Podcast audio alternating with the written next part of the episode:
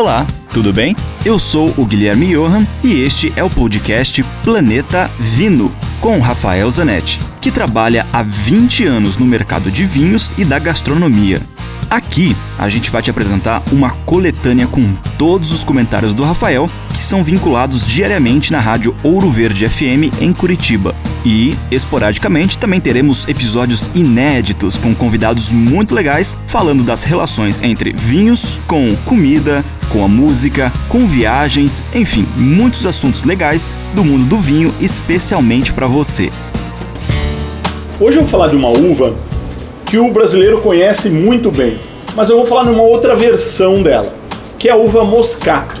O brasileiro conhece muito a uva moscatel, o espumante moscatel, aquele espumante docinho, faz muito sucesso e quando bem feito, inclusive é muito gostoso.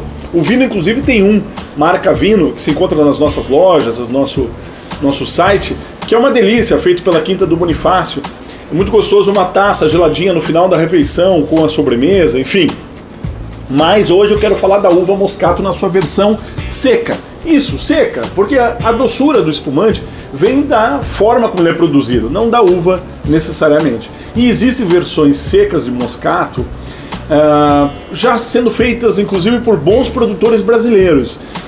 E são vinhos muito gostosos, muito fáceis de tomar, ele tem um aroma floral delicioso, encantador.